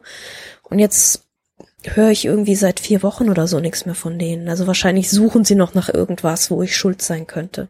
Schätze ich mal. Kann also ich glaube, so arbeiten ja Versicherungen, dass sie hauptsächlich suchen, wo du schuld bist. Ja. Dass sie es dann doch nicht zahlen müssen. Aber kann, kann man das überhaupt irgendwie privat versichern? Also kann man kann man sagen, hier, ich habe, weiß ich nicht. Ich meine, das ist ja jetzt nicht so, weißt du, wenn das, wenn mir das passiert, dann ist halt eine 1100 Euro Kamera weg. Ja. Aber bei dir ist ja gleich mal eine 10.000 Euro Ausrüstung dann hops gegangen, naja, oder wie viel nicht sowas ganz, kostet. aber ne? fast, ja. Ja, Ja. weil das, das ist Also- ja, ja, Ja, 6000 sagen wir mal. okay, 6.000. Aber das steckst du ja auch nicht so einfach weg. Also, Nee, ist nicht geil. Ist nicht geil. Ähm, also ich bin dann irgendwann super spät nach Hause gefahren. Ich habe dann, ich habe meine Eltern angerufen, habe gemeint so, ihr müsst mir irgendwie mal, ich glaube, ich komme jetzt gleich vorbei und ihr müsst mir irgendwie ein bisschen Bargeld pumpen, weil Ja. ey.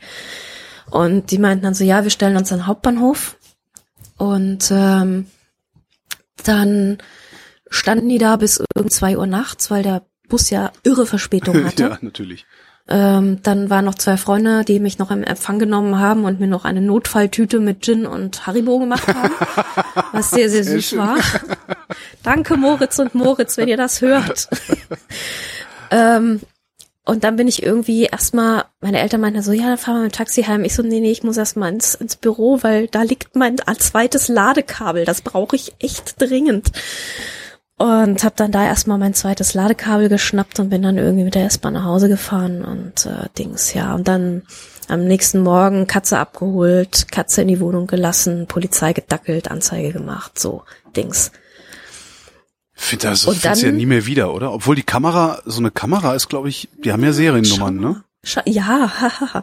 also die Kamera und das Objektiv, die sind jetzt beide bei Leica registriert. Ja. Und die haben mir gesagt, okay, also wenn das Ding jemals zum Kalibrieren oder sonst irgendwas dort eingeschickt wird beim Werk, Ja.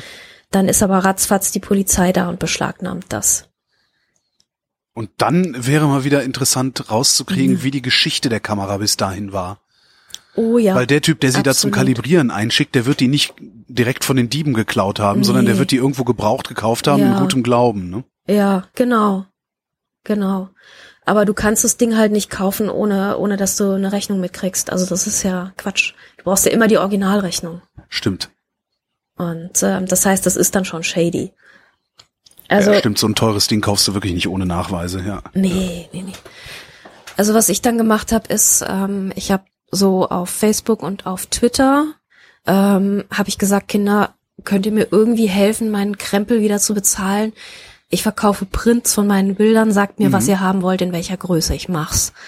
Und das hat super funktioniert. Also ich war echt sehr überrascht und äh, habe jetzt sogar noch eine Bestellung offen, das muss ich noch mal machen.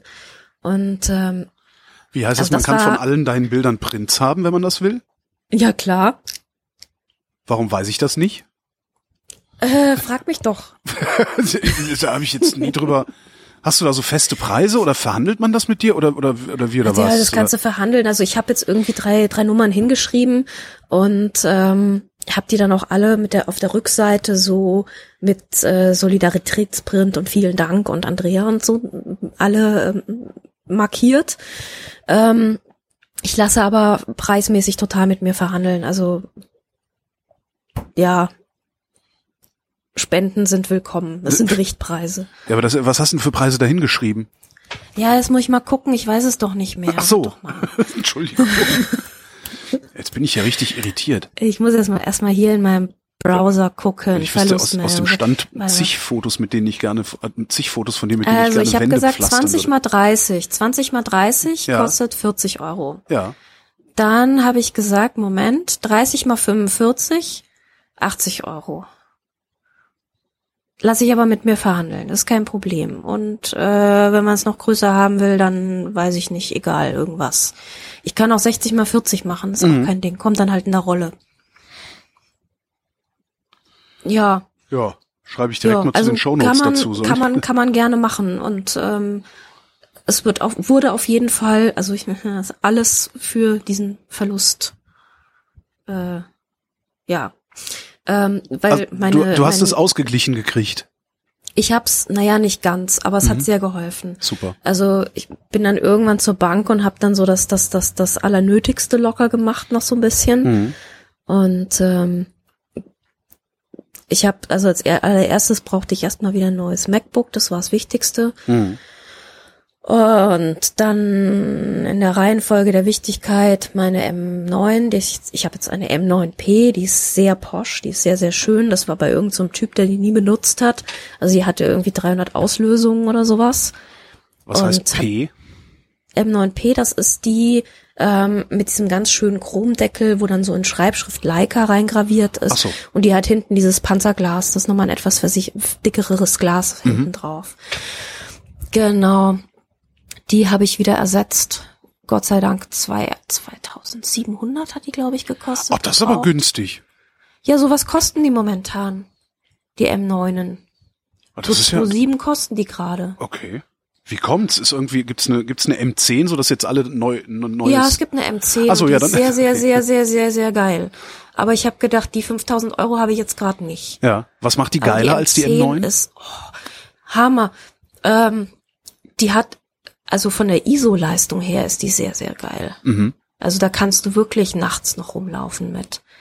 Und ähm, die Nachfolger von der M9, die waren mir alle, die hatten mir zu viele Features. Und die M10 ist wieder total abgespeckt. Ja. Und sie hat oben, ähm, wo früher der Rückspulknopf war, Mhm. hat sie jetzt noch mal so ein ISO-Rädchen. Das ist auch gut. sehr geil. Ja. Das ist super. Also M10, alles richtig gemacht. Hätte ich wahnsinnig gerne. Aber ich musste ja alles ersetzen auf einen Haufen. Ich habe immer noch kein Objektiv. Also Ich mein gerade sagen, das Problem- Leica-Händler ist ja, das Problem bei Leica-Händler Leicas- ist ja der beste Mensch der Welt. Der hat dann gesagt, hey, komm, ich habe hier so ein altes Summicron C, also von dieser Leica CL, die sie mal gemacht haben, dieses Minolta Twitter-Ding. Mhm. So ein Leica C-Objektiv. Die Asiaten suchen die gerade alle. Ich habe noch eins total räudig von einem Kunden. Kriegst du für 280 Euro. Ich so, geil. Das ist ein guter Kurs, ja. ja das, ist Problem bei gebrauchten Kurs. Leicas ist halt, du kriegst praktisch nur Gehäuse und musst dann gucken, wo du ein Objektiv herbekommst und äh, Ja, aber am halt Anfang tut's ja, am. Anfang tut's ja ein Vogtländer. ja, das stimmt. Also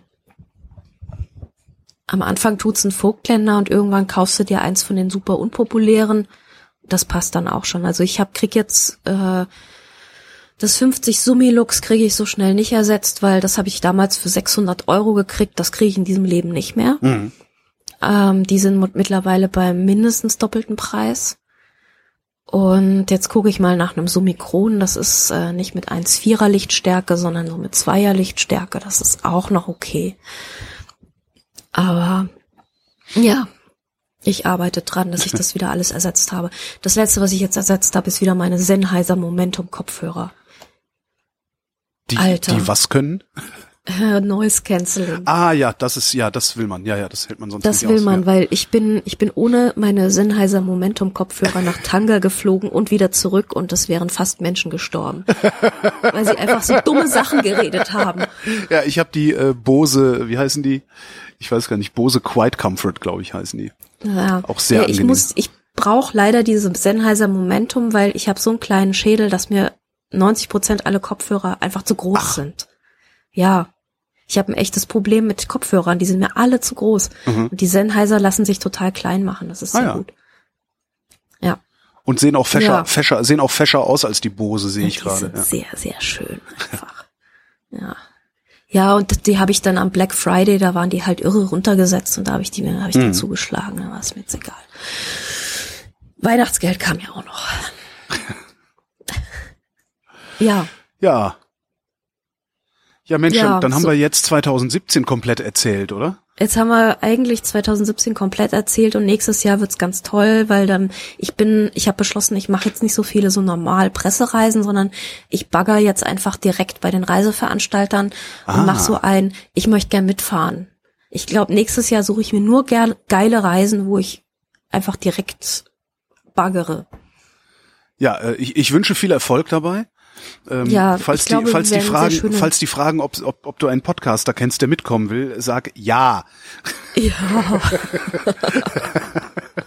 Andrea Diener, ähm, herzlichen Dank, fröhliche Weihnachten und guten Rutsch.